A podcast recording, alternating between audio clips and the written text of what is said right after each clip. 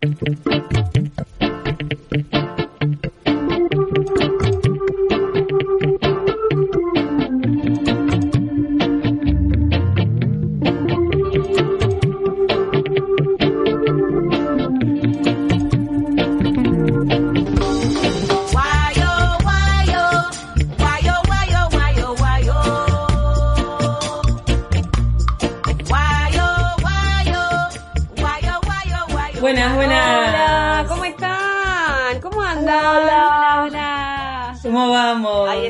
están esas voces Bienvenidos a rizomeras, todos. se escuchan ahí bien fuerte. No las escuché muy bien, ¿eh? A ver, ¿están ahí? Uh, Ah, ahí está, con energía hay que arrancar.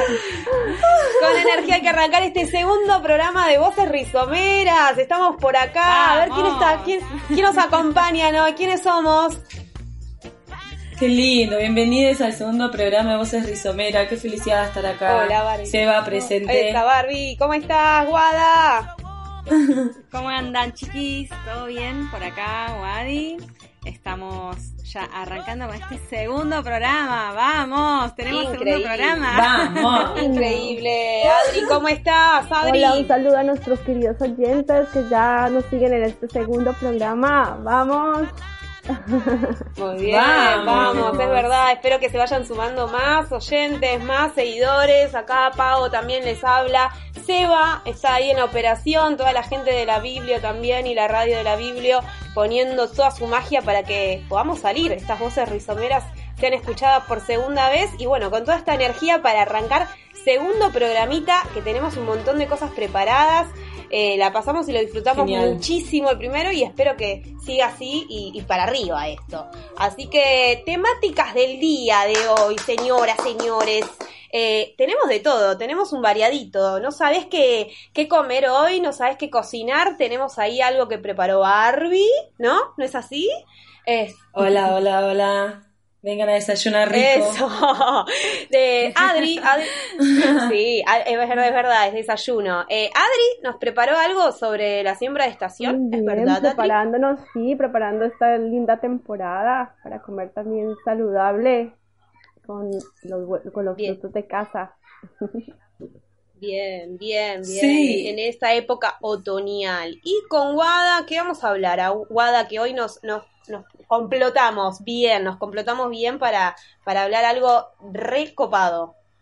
Eso, exacto. Siempre complotadas para el bien. Vamos a hablar Sí. acerca de la crianza en tribu y todo lo que eso conlleva, ¿no? Cuántas cosas vamos aprendiendo eh, al criar eh, en conjunto con personas que estamos eh, en la misma.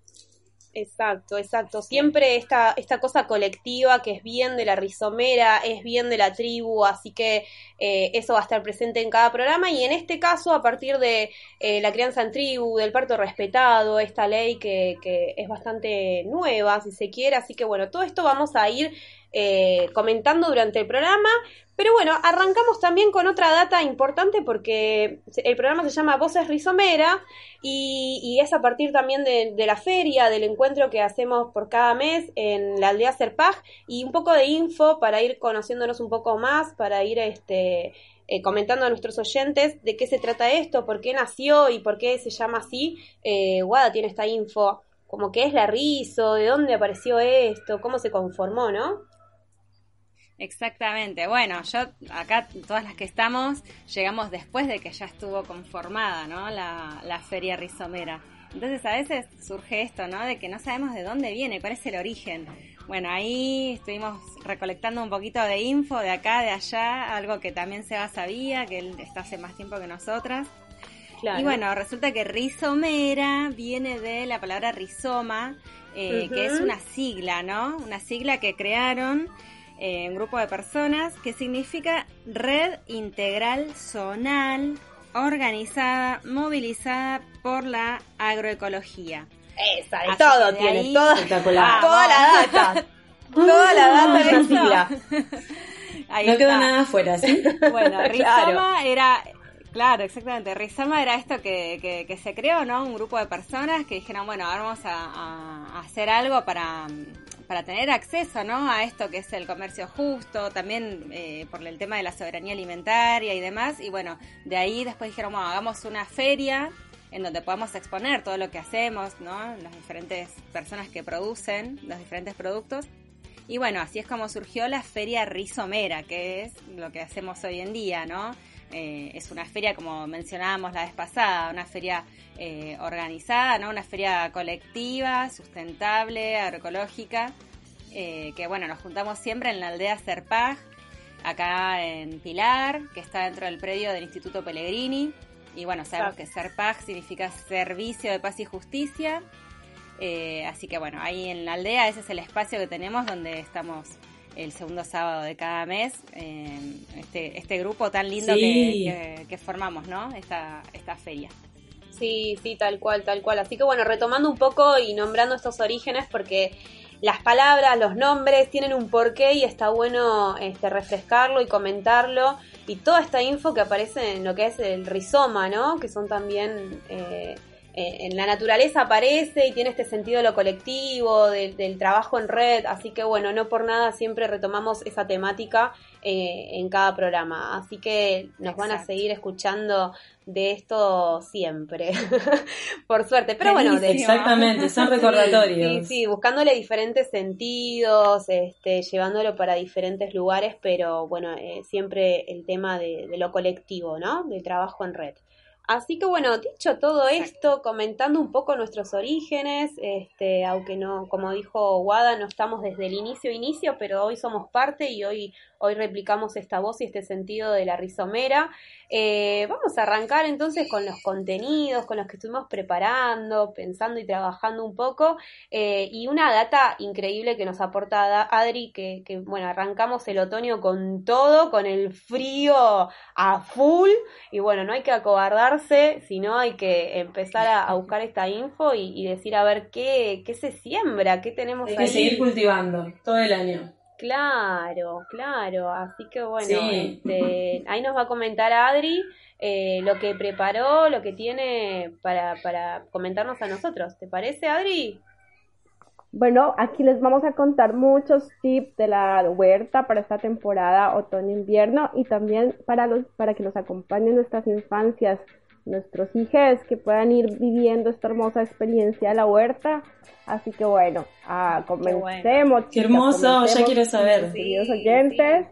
Y bueno, lo primero es que la, la tierra es muy sabia, ¿no? Entonces dice, eh, es una temporada complicada, muchas bajas de temperatura y las variedades que vamos a sembrar ahorita van a aguantar estas heladas y, bueno, van a crecer en medio de, del frío y nos, van a, y nos van a aportar muchísimos nutrientes, en especial pues vitaminas, vitaminas para que pasemos estos resfriados, entonces muy atentos ahí a comer las verduritas, las verduritas de la, de la huerta.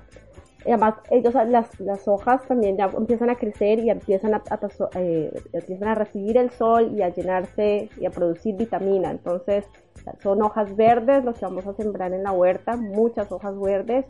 Y además, miren esto, nos podemos comer el, los tallos, las hojas, el bulbo, o sea, se aprovecha absolutamente todo. Que miren que a diferencia de lo del verano, que sale el tomatito y nos comemos el tomatito, no, aquí se aprovecha todo.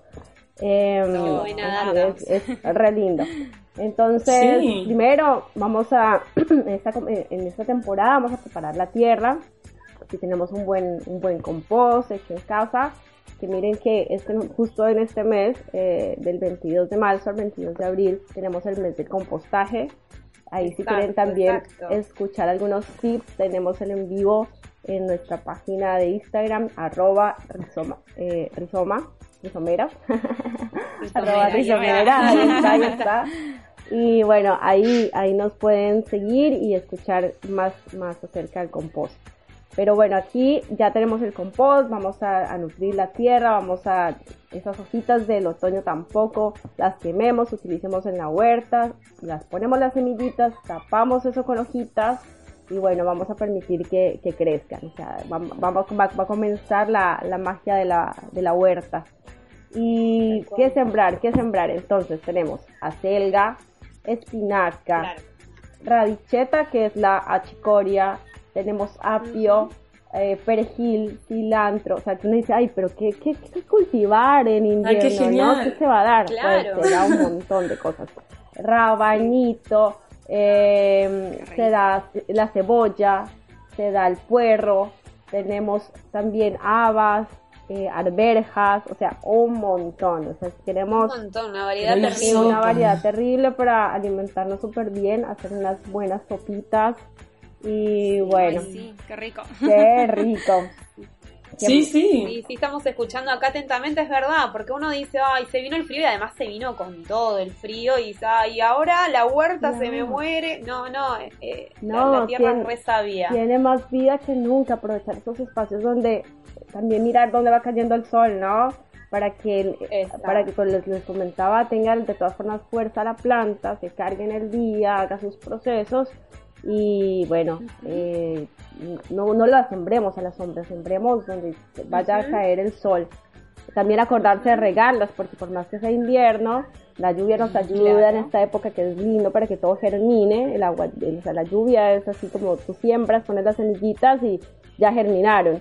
Pero, pero bueno, acordarnos de regarlas, eh, también no, no temprano, sino cuando ya solecito. Ahí también cambia un poco el tema del riego, porque en el verano tú riegas en, la mañana y en la tarde. Aquí se riega, no sé, cuando haya solecito y, que, ahí las plantas puedan también tomar toda la, hidratarse, ¿no?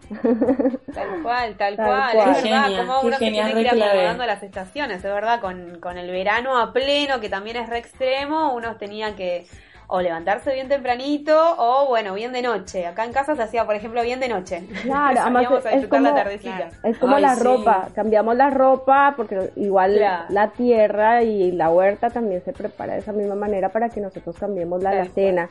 Entonces, bueno, a eso son... Pero es que, es que, es que esas herramientas son eh, re necesarias, Adri, las que tiraste. No es sembrar una semilla, ¿qué significa? ¿Qué va a suceder ahí? Una vida. Así que hacer como cierto análisis previo.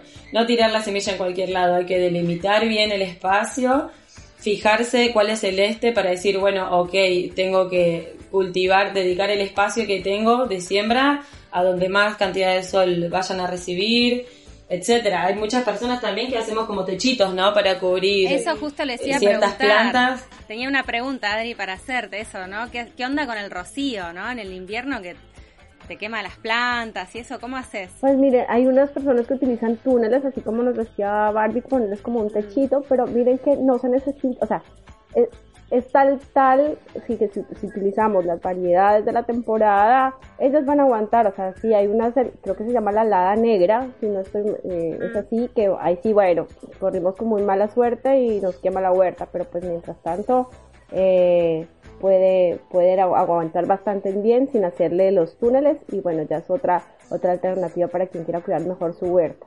Y, un, y lo íbamos a hacer comentar rápidamente para las infancias, no se imaginan lo increíble que es para para los niños, las niñas acompañar estos procesos y ver cómo va cambiando la planta desde que se siembra, cómo crece, es alimentar como toda esta experiencia de ellos de vida y decir, bueno, esto no, no, sale de la verdurería, no sale de, sino miren cómo crece, mira cómo cambia y ahora tenemos, no sé, tenemos la, la, chauchita de, de las habas y, y abrir las habas y que haya alimento, entonces eso es inolvidable, los olores de la huerta, el compartir, la paciencia y entender los ciclos de la vida es lo máximo que podemos hacer al, tener huerta y compartirla con nuestros hijos. Así que espero que en toda esta data les haya, les haya, les haya quedado una información así súper linda y bueno.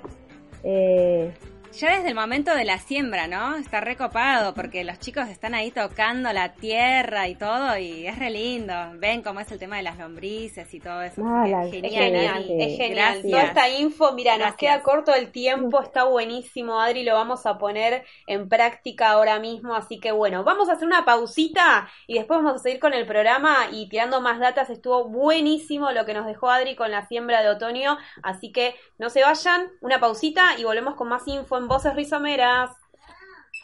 Qué gran fiesta de colores, de sabores y sorpresas. Si volvemos a comer lo que viene de la tierra.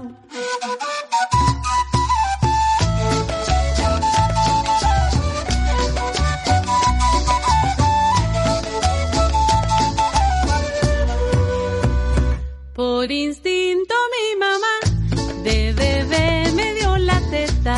Por instinto mi mamá de bebé me dio la teta.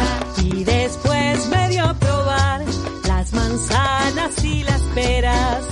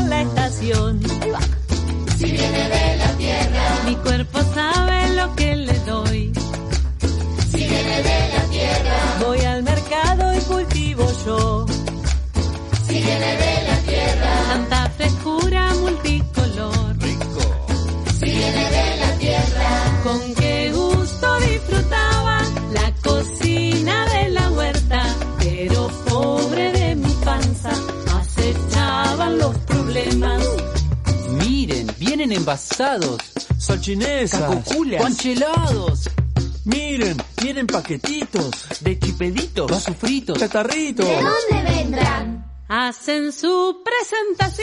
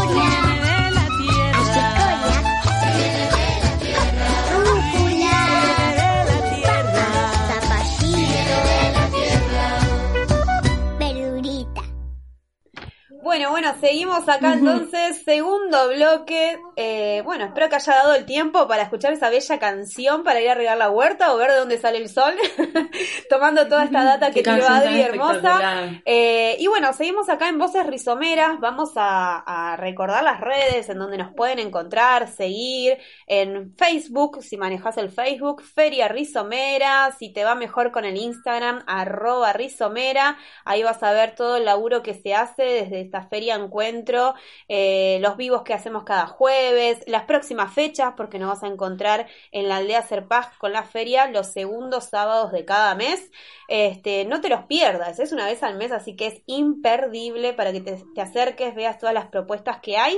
Eh, y seguimos, seguimos ahora en el programa contando un poquito más de lo que hemos preparado para este segundo programa de, de Voces Rizomeras. Eh, y se viene el turno de, de, de Barbie, perdón, de Barbie, Barbie, Barbie. una Mm, receta, estamos. una receta. Yo ya vi receta y dije que ganas se me hace agua la boca. Quiero comer, Barbie. ¿Qué comemos, Ay, sí, Barbie? por favor. Por favor, la comida es importante en horario, en cantidad, en calidad. Les traigo una receta, unos, unos truquitos, unos tips para comenzar el día. El desayuno es súper importante, algunas personas tenemos o no la rutina de, organizarnos para desayunar, cada cuerpo es, es especial, ¿no? Como hay personas que, que les viene muy bien desayunar, hay personas que, que prefieren arrancar el día como más livianes, bueno, eh, venimos acá a recomendarles un desayuno, pero de calidad. Y ya que estamos en la temporada otoño, me gustaría proponer un desayuno muy, muy vitamínico para tener el sistema inmune súper alto Vamos. y, y también bien contundente, porque el frío nos invita mucho a comer más contundente, tipo un pedazo de panqueque. Ay, y con eso voy hoy. Va- vamos a arrancar ahí con lo sólido y luego tiro un, un truquito para la bebida. Somos todos oídos. Entonces, vamos con. Oh, yeah. Vamos con un desayuno power. Sí, para, para no enfermarnos. Y si nos enfermamos, que sea leve. Me gustaría recomendarles un panqueque relleno. Mm. Es vegano, es integral, con ingredientes agroecológicos. Es sumamente nutritivo. Una manera deliciosa y súper fácil de, de comenzar el día. Tiro, tiro la receta para que se pongan manos a la obra. En un bowl, en un bowl metemos una taza de harina integral para las personas celíacas. eh, pueden utilizar la harina que más les guste, se utiliza de garbanzo, de arroz, mezclar. eh, bueno, ustedes saben qué, qué harina tienen de preferencia, pero la clásica. Un poquitito de polvo de hornear, una cucharadita al ras. Si no tienen polvo de hornear pueden utilizar bicarbonato, funciona igual. No sé si eso lo Me sabían. encanta es- esos, ¿Cuántas esos tips. Sí, sí, Los sí, para tips. Sí, Sí.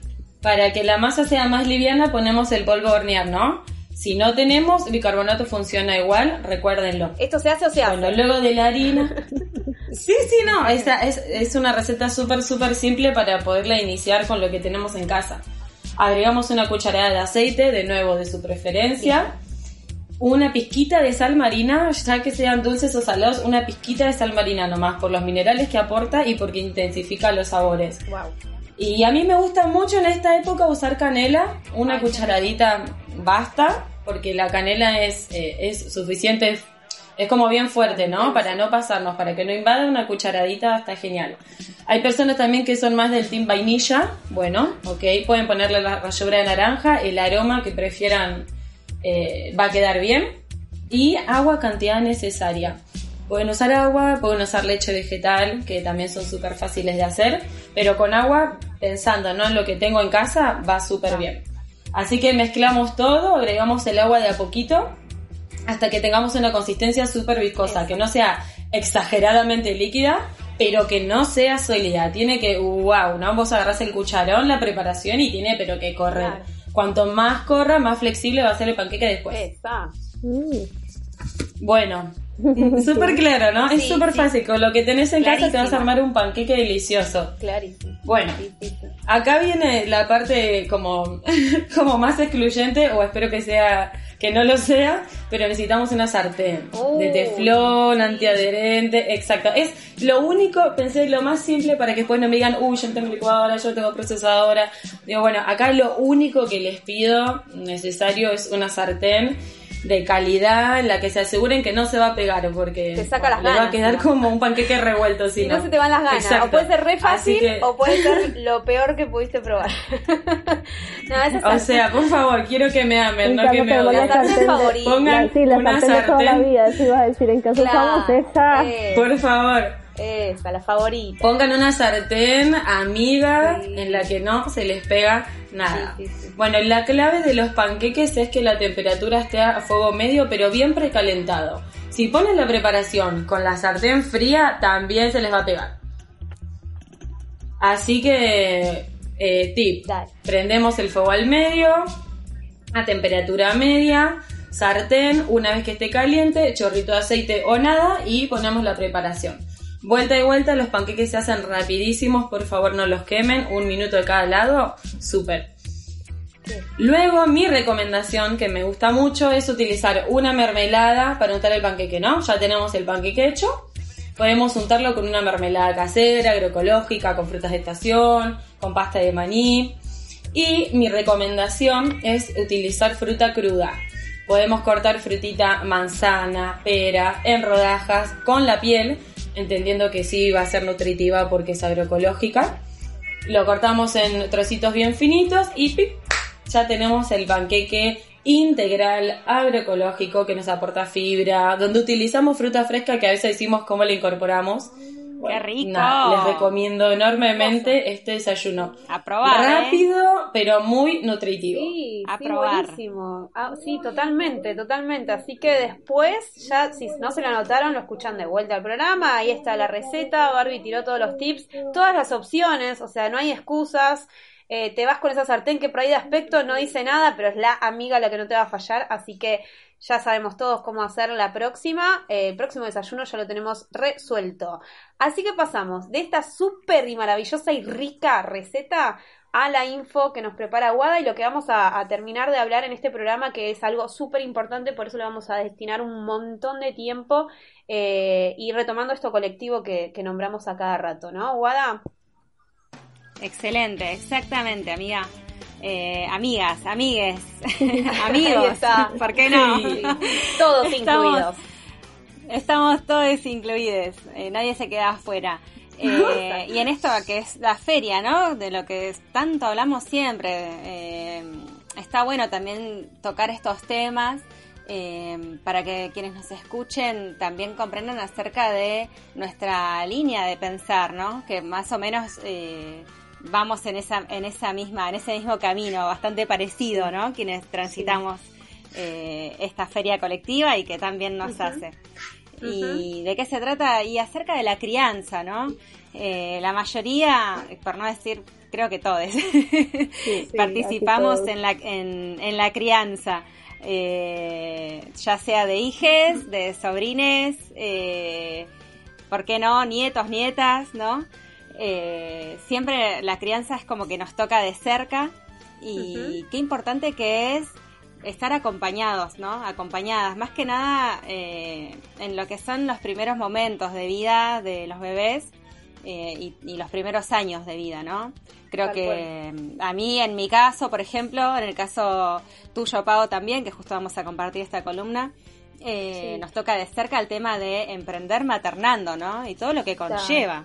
Tal cual. tal El hecho cual. de el hecho de, de- de tener que estar ahí criando, eh, resolviendo el tema de los pedidos que a veces tenemos y ver cómo Uf. hacemos malabares, ¿no? Con lo que, con lo que, con lo que vamos teniendo y todo lo, y, y el tiempo que vuela, ¿no? Y que cuando nos damos cuenta resulta que nuestros hijos ya resulta que ya sabían hablar, ya sabían contar los números y todo, y decís, bueno, ¿en qué momento se dio todo esto, no? Tal cual, Y- tal cual. Y también, eh, o sea, eso por un lado, por el otro, que son nuestros, eh, con, con Guada que, que compartimos el rubro textil, son nuestros modelos. A ver, probamos, Sí, cortamos, totalmente. sacamos fotos. Claro que están, ¿No? estamos Eso también, y trabajando fotos. al tiempo. O sea, es, es una locura Todo. y, y cómo, cómo integras todo Sí. esto en los tiempos. Tal cual. Ahí es tal donde cual. viene. Y, el ro- y rogando que rogando que el pibe se cope con las fotos también, ¿no?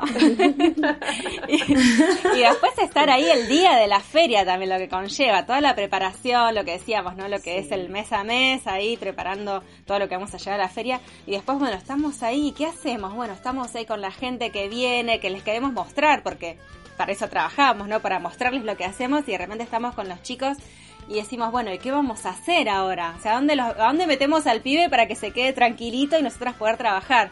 Bueno, de eso también se trata la feria, ¿no? Pero se dan cuenta que después hay muchos ojitos, o sea, los ojitos de todos se están cuidando, de Sí. todos se están cuidando la- la- las niñeces que hay eh, en la feria, sí. y siempre están bien, bien cuidados por todos, entonces eso es- da una seguridad hermosa cuando vas a, a trabajar en la feria.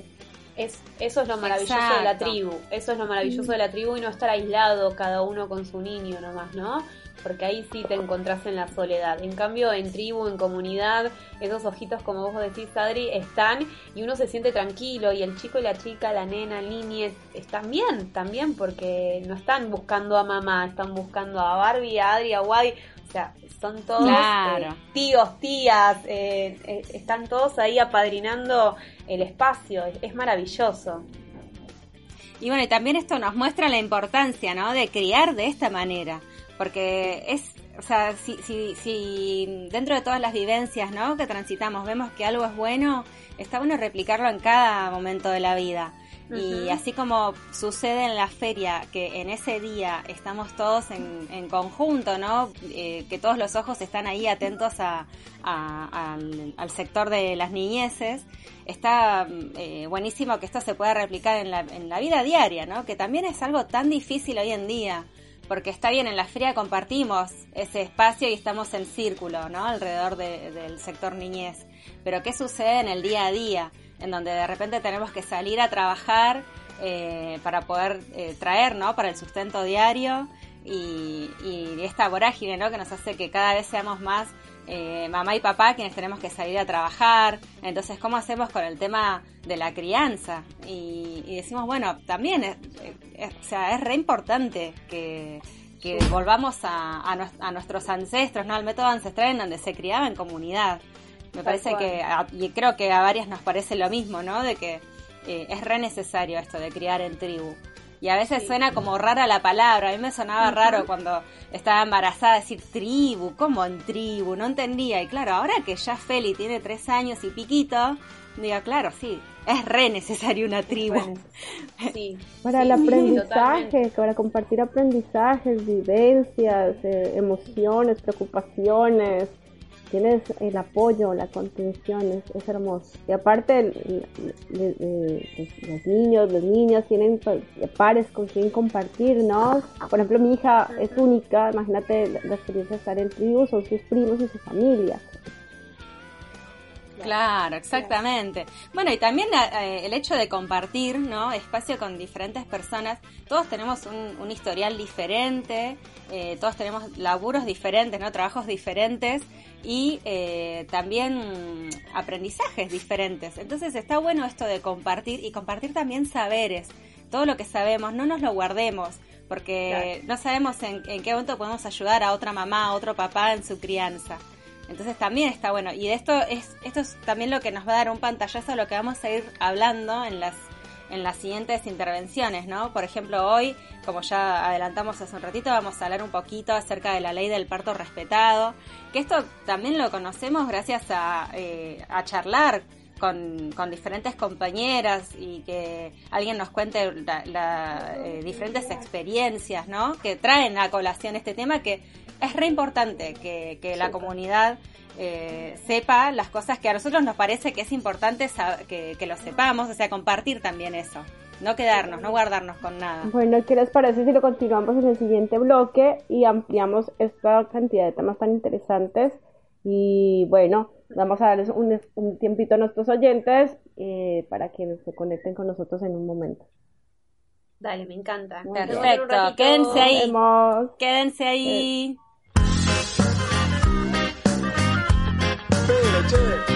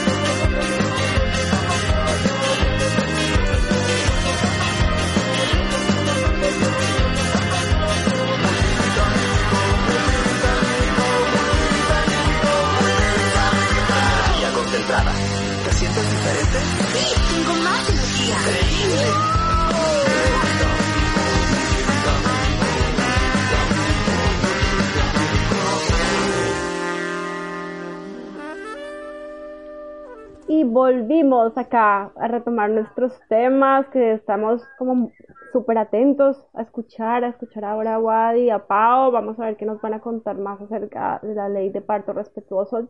Así que los micrófonos abiertos, chicas, y, y comencemos. Claro que sí, acá estoy. Micrófonos, orejas, corazón, todo abierto porque es Corazón. un, un- un- sí, es un tema que nos atraviesa a, a, a todes. A mí me van a escuchar a veces con la E, la O, la A, viste, como que me voy ayornando de a poco, de a poco.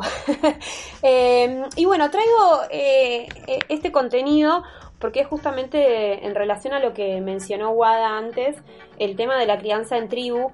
Y la crianza creo que, y creemos que empieza desde el minuto cero, ¿no? Desde este embarazo, de este proceso, de, de este minuto cero en donde ese bebé está en la panza de su mamá, pero bueno, que está en la panza de mamá, obviamente que mamá va a tener un rol súper importante y protagónico, pero también toda esa tribu es la que acompaña, así que no es un tema exclusivo para escuchar para las mujeres, sino para todos, para todos, para todos. Exacto. Eh, porque bueno, hace, hace ese minuto cero, eh, hace ese cuerpo como está, hace eh, esa familia, ese entorno, ese espacio, ese trabajo, ese tiempo. Bueno, hay tantas cosas que se relacionan y, y también hace eh, el, el contexto de- del espacio en donde se dé ese embarazo, ¿no? De ese país.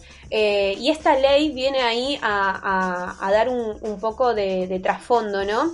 Que es una ley bastante Exacto. nueva, o sea, estamos hablando del 2004 y me voy a detener ante todo en el título, se llama parto humanizado.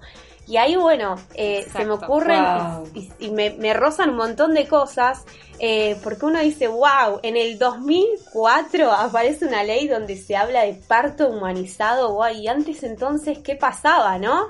Eh, Claro, ¿y por qué tiene que ser, por qué, por qué nos tienen que decir que es una ley tratar a alguien de una Claro. manera humana, ¿no? Claro, cuando ya somos humanos desde antes del fuerte. 2004 y, Claro. y, y- y estas cosas, bueno, pero a ver, es- esta contradicción constante de la vida misma y esta contradicción de decir, bueno, tantas cosas han pasado que se necesita de una ley escrita, de una norma, en donde como sociedad nos comportemos de cierta forma, bajo ciertas reglas, para que esto cambie.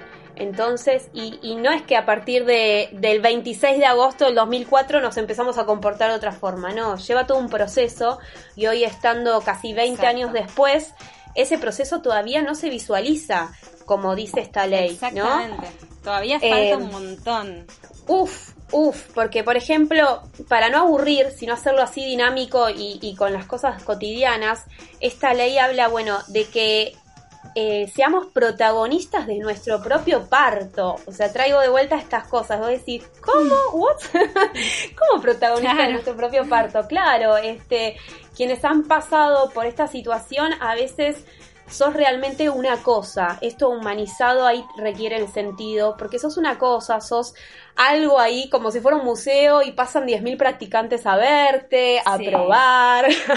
Entonces, Y donde el protagonista... Bueno, de hecho nadie te pregunta. Claro, Sí. y donde el protagonista es el Todo es- lo que va sucediendo.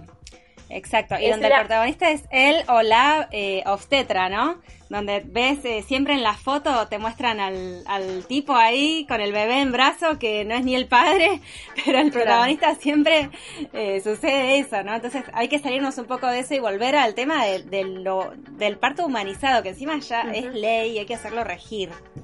Claro, tal cual. El protagonista es esta mujer, es este bebé a punto de nacer, o sea, de vuelta, volver a, pensar estas cosas tan grosas, tan fundamentales, tan de quiebre, es una aquí, una ahora, y antes fue una cosa y después de ese parto sea de la forma que sea, va a ser totalmente diferente la vida de esas personas, ¿no? Eh, por ahí para esa obstetra, ese médico y todos los participantes eh, es su trabajo y es una cosa cotidiana, pero para esa mujer y ese bebé es un, un algo que no va a pasar nunca más así eh, y nunca más con ese Claro, bebé. wow. Puede aparecer otro parto, otro embarazo, pero totalmente diferente al anterior. Entonces, bueno, eh, a ver, de vuelta, para no aburrir con la ley en sí, sino tomar estos aspectos fundamentales que me parecen súper importantes a tener en cuenta eh, para que uno se replantee, para que uno haga un poquito decir, wow, mirá, mirá lo que, lo que hay que analizar, comprender, acompañar si tenés a alguien en la familia, en tu entorno, una amiga que está en, un embarazo, en ese proceso tan, tan lindo, ¿no? Puede ser para alguien o no. Eh, también hay situaciones tan particulares y diversas, entonces tener esta ley en cuenta que hay tantas cosas también para, para plantearse. Por ejemplo, hace hincapié en el tema de la lactancia. ¿Cuánta info pienso que, que nos hace falta sobre lactancia materna? Eh, sobre los bancos de leche. Eh, bueno, hablar de los establecimientos de salud que tienen que tener estos centros de lactancia materna, cuánto que falta. Eh, pero bueno, no quedarnos con eso negativo, sino, como vos decís, Wada, replicar esta ley, ahondar, eh, si vas a un control obstetricio, si vas a un control pediátrico, comentar, che, mirá, existe esto, ¿cómo puedo hacer? Buscar la info una vez que la obtengo de un lugar, Claro. de alguien piola que te atendió un embarazo, recomendarlo, hacer correr esa voz porque es súper importante. Este, uno Claro, la importancia de saberlo, ¿no? Saber después qué puedes exigir desde realmente el derecho. Acá no me siento humanizada, Claro. qué, qué terrible. Claro. No me siento humanizada, te pido por favor esto y lo otro, y no va a ser igual si tenés en cuenta la ley o si no la tenés en cuenta. Claro. Vamos a ver realmente que lo que sentís está bien, porque otra de las cosas que suele pasar con las embarazadas me parece que sucede esto de no exageres, o bueno, sí es así, pero como dijimos antes, que el protagonista sea al final, entre comillas, el profesional y no la persona que está gestando ese embarazo. tal cual. Si yo digo una cosa, saber que, que puede ser oída y tenida en cuenta hasta que nos sentamos realmente humanizadas. Una cosa Claro, importante que es comentarlo, tener la confianza de informarse y comentarlo con un profesional también, un, un obstetra, quien esté haciendo el control de tu, de tu embarazo, porque a veces no es llenarse de miedos por todo lo que comentan, como eh, Claro. fue muy invasivo, esto no, me pasó esto, sino bueno, de saber que tenemos la, la- que, que nos acompañan los médicos, que ellos también están abiertos a recibir esta ley y que nos pueden orientar y, y, y calmar todas esas dudas que nos entran en el momento de- del embarazo y ya justo en el parto. Tal cual, tal cual. Y también esto, ¿no? De eh, utilizar todos los medios que tenemos para difundir este tipo de información y ayudarnos a empoderarnos. Es parte Sí. también, ¿no? De empoderarnos y hacer regir esta ley. Sí, sí, tal cual. Y, y sacarnos ese mito de la cabeza que, uy, voy al hospital y es lo que me queda, o uy, porque tengo una prepaga me van a atender mejor. No, esta ley es para todos, esta ley se tiene que cumplir en todos los espacios públicos o privados. Así que si quieren buscarla un poquito más, se llama Parto Humanizado, la ley es 25929. Ya vamos a seguir hablando un poquito más porque da para, para seguir explayándose sobre esto. Eh, así que bueno, me pareció re importante traerlo en el programa de hoy, la ley de parto humanizado, compartírselo y tantas cosas que nos quedaron afuera para contar, ¿no? Eh, pero bueno, estamos llegando ya al final, chicas, no lo puedo Que nos creer. pasa el no tiempo, creer. por favor. Queremos Sí, seguir conversando, no nos paran. Estas voces rizomeras no se quieren callar. Sí, sí, sí, tal cual. No, pero es que son temas muy interesantes, necesitas hacer muchos paréntesis, ¿no? Sí, exacto. De tal cosa se me ocurren tanta, tantos aportes. Sí, sí, sí, sí. Bueno, y hoy se- nos llevamos de todo. Nos llevamos desde esta ley, esta forma de crianza en tribu que adoptamos eh, nosotras en conjunto a partir de la feria o compartir ese espacio de encuentro, la receta que ya mismo cuando terminemos acá la voy a hacer. No es desayuno, pero la voy a hacer. Eh, la huerta, ¿qué la huerta, la huerta con Adri, este, chicas, estuvo buenísimo el programa, no sé, yo lo sigo disfrutando como el primero y más y me dan más ganas de seguir. Y las redes, recuerden las redes, chicas, por favor. En, en Facebook nos pueden encontrar como Feria Rizomera, en Instagram como arroba rizomera. Y bueno, en los en vivos, por favor, tenemos un espacio importante para que nos vean los jueves. Seguimos hablando sobre estos temas, eh, invitándolos a, a la feria, a los espacios y a los eventos que hay relacionados con también con lo mismo, con estas temáticas tan importantes. Así que por favor, síganos, síganos, síganos, activen campanitas. Sí, sí, y, y también nos, nos van tirando ahí preguntas, consultas, sugerencias, así que nos veremos en el próximo programa. ¿Estamos preparadas para despedirnos? Nos escuchamos. Dale. Despedirnos y volvernos a Gracias, esperar. gracias, gracias por Hasta el próximo estar. programa. Sí, Gracias, esto fue Voces gracias. Rizomeras. Nos vemos. Hasta la próxima. Adiós. Hasta la próxima.